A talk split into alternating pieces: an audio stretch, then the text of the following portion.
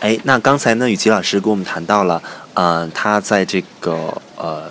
学文学这一方面，然后读了大量的这个书，然后也上了很多的课。那我想问一下，雨琦老师，你最喜欢的一门课是什么呢？是在北大研究生期间吗？我觉得都算。你整个学法语的过程中，你觉得高校中开设的课程，或者在法国那边学习的时候？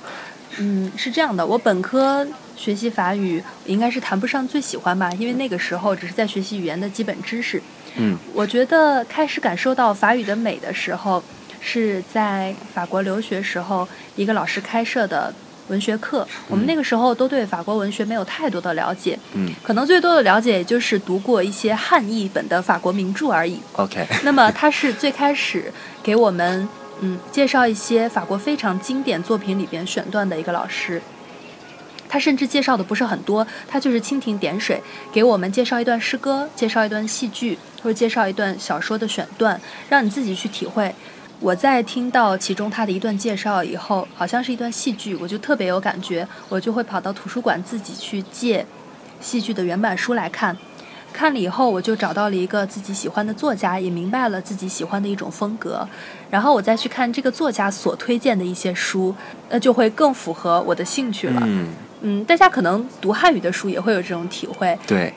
对，好像是呃，有人说喜欢王小波，嗯后来就看了王小波所推荐的那些作家的书，觉得哎价值观都很相符，所以就是一个发现会引向另一个发现，嗯然后你会发现是一场惊喜之旅。呃，这是一门课，这是在法国的一门文学课。嗯。那么到了北京大学来以后，有非常多很高质量的课程啦，嗯因为老师们都很博学，然后开设的课也都是方方面面的。我们上的这些课里边，我可能最喜欢的是一门叫做《十八世纪法国名家名著》。这门课本来是由中国老师给我们上的，但是我们运气很好，在我研二第一学期的时候，那么法国索邦大学一个教授来到我们北京大学进行讲学，所以我们有幸听了一学期，他给我们上的十八世纪法国文学课。他年纪已经七十来岁了，嗯他研究了一辈子的法国文学，尤其是十八世纪文学。他给我们上课只需要，嗯，对着一小段，可能十八世纪某一个作品的选段，对着文本本身，他就可以口若悬河、滔滔不绝地讲两个小时的时间。嗯你会觉得，嗯，文本本身已经没有什么魅力的，魅力就在于他对这些文本的阐释，然后呢，对文本阐释的时候又引入了非常多对十八世纪法国呃文化、社会、民俗等等方面的介绍，让我们每个人都听得心驰神往。我就觉得这个才是一个文学名家的风范吧。嗯这个是我印象特别深的一门课。当然，还有一门跟法语无关的课。我来到北大以后，我觉得这个平台真的很好。本科生，嗯，他们会有大量的通选课供他们选择。当然，也是欢迎外外校的学生或者是外系的学生去旁听的。嗯那么我就在北大旁听过一个学期的西方美术史。每次到了五百人的大讲堂以后，基本上是座无虚席，我必须提前一个小时去抢座位。如果抢不到的话，我就只能坐在窗台上面听。但不知道为什么，我深深的觉得每一次坐在窗台上听的时候，是我最专注、最开心的 时候，反而抢到了座位，好像没有那么珍惜了。大概这就是我比较喜欢的三门课。啊、我我觉得从雨琦老师的给我们的一些讲述当中呢，能看出来，嗯，雨琦老师其实很喜欢文学，很喜欢法国的这个文学，嗯、因为嗯，感觉法国的文学就像是一个一面镜子，它可以折射出很多很多东西，然后可以延伸出很多很多东西，就是文本之后蕴藏的东西，永远比文本要多得多。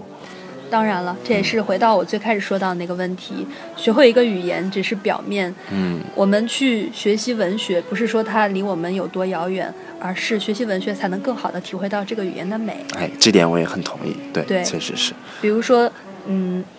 外国人学中文，他不可能一直停留在跟中国人对话的嗯程度上面，他有一天也会接触到成语、歇后语、唐诗、宋词，甚至另外一些古文。那个时候，他可能才会体会到真正中华文化的精髓是什么。然后雨琦老师，我还知道你对翻译很感兴趣，那你跟我们说说你跟翻译的情节吧。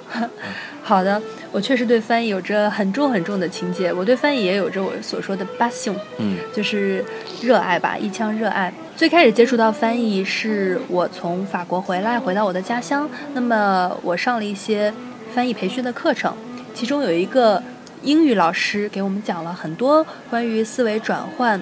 还有翻译笔记法方面的知识，那个时候对于我来说应该是醍醐灌顶吧，好像一下觉得翻译是一门很大的学问。然后我自己买了很多关于口译和笔译的书来看，印象最深的一句话就是“翻译及写作”。可能一直我们觉得翻译只是起到一个把一种语言转化成另外一种语言的这样子一个呃效果，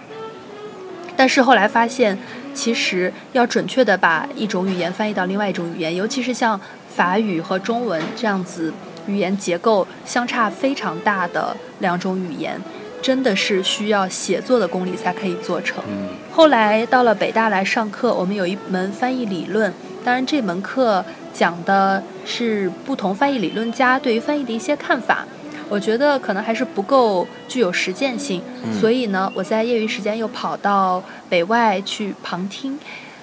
嗯，其中有一门课程我最喜欢，也是北外学生最推崇的一个老师是一名同传。那么他跟大家讲口译法，每一节课同学们就坐在同传的翻译间里面，然后由他来选择一个同学。嗯，读一段文章，他随时把那个同学停下来，然后开始随意的点名，让那个同学来立即翻译刚才他说的那一段文章，真的是挑战很大。当然我是旁听的，所以我没有机会被他点到，好像也没有那么紧张。嗯，那我真的觉得，呃，这个老师也给了我很多启发。后来我在北外还上了他开的一门培训课程。嗯，从此就走上了翻译的不归路。当然，从大四开始一直到研二，我在各种讲座、包括电影剧组，还有一些国际展会上面都做过翻译。我才发现，当我站在两个说着完全不同语言的人之间，可能我只是一个小小的翻译，看似很卑微的一个角色，但是我却真的起了很大的作用。我真的搭起了他们沟通的桥梁。那个时候，我真。这件事真的给我带来无与伦比的成就感，所以，呃，所以好像做翻译会上瘾。做了一次以后，我会不断的去寻找下一个机会。当然，好像像阅读一样，当你做了一次翻译，可能就会有人帮你介绍下一次的翻译机会。那么，更多的机会纷至沓来，我也就沉浸在这样翻译的快乐之中了。OK，我觉得。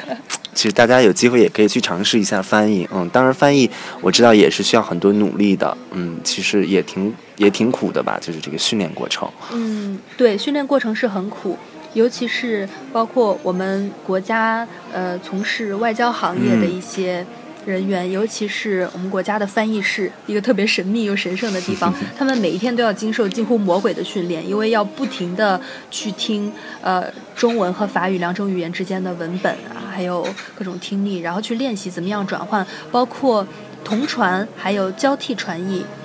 包括同声传译和交替传译也是非常不同的。那交替传译是等别人翻完了一段，翻译的过程中你在做笔记，等他他停止说话的时候你再开始翻译。那么同声传译呢，是别人在说话的时候，他说完前半句，你就要开始翻他的前半句。你在翻前半句的时候，他又说完了后半句，等于你是永远脑子里边在听着新的内容，嘴巴里边在翻着。新的内容，前面的那一波内容，等于这两种翻译需要的都是嗯不同的能力，侧重点可能会不一样。然而笔译可能对语言的要求就更加的高了。虽然有时候我们可能觉得口译啊，让我在现场去翻译挑战会更大，但实际上笔译对语言的对翻译对翻译的效果要求是更高。哎，对我我觉得也是，就是可能你觉得啊口译立刻就要说，笔译你有更多的时间思考。但是，嗯，你人家拿到你的译文，人家读的时候，这个想就想的东西也会更多一些，也就对你的要求也会更高。更高？为什么我们看到很多的文字，我们会说翻译腔很重？那就是证明这不是一个合格的译者，他没有透彻的去理解，呃，那个外语的文本，以至于他写出来的中文都不像是他自己的母语了。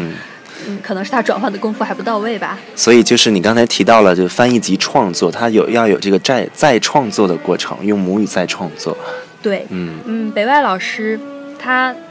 那个北外的口译老师他就讲过，我们怎么把一种语言翻译成另外一种语言。那么